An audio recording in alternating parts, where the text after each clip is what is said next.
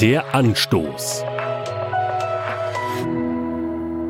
Wenn Gott tatsächlich so ist, wie es von ihm heißt, nämlich allmächtig, ewig und gütig, dann hat er allen Grund, sich regelmäßig über seine Lieblingsgeschöpfe zu wundern und manchmal auch zu ärgern. Mit dem von ihm selbst und ganz bewusst auserwählten Volk Israel hat Gott entsprechende Erfahrungen gemacht. Vor 2800 Jahren schon, kann man nachlesen beim Propheten Jesaja im Alten Testament. Jesaja Kapitel 29 zum Beispiel, was steht dort? Gott hat gesagt, dieses Volk behauptet mir nahe zu sein und ehrt mich mit Worten, aber mit dem Herzen ist es fern von mir. Seine Ehrfurcht vor mir ist nur angelernt, sie beruht auf menschlichen Vorschriften.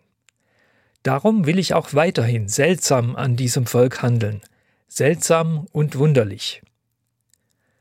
Nach 500 Jahren intensivem Training und vielen harten Lektionen sind die Leute immer noch nicht schlauer, sind jedenfalls nicht mit dem Herzen dabei, und Lippenbekenntnisse reichen Gott nicht.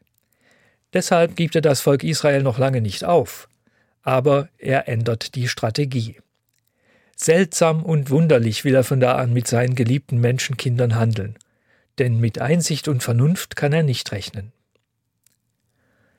Bis heute geht Gott seltsame Wege mit Menschen, wirbt um ihre Aufmerksamkeit und will sie zur Besinnung bringen und lässt sich dafür einiges einfallen.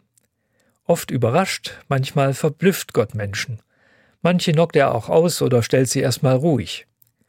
Wer aufmerkt und sich auf Gott einlässt, der oder die kann noch ganz andere Dinge mit ihm erleben. Seltsame und wunderliche, heilsame und zielführende. Der Anstoß. Auch als Podcast auf erfplus.de. ERF Plus.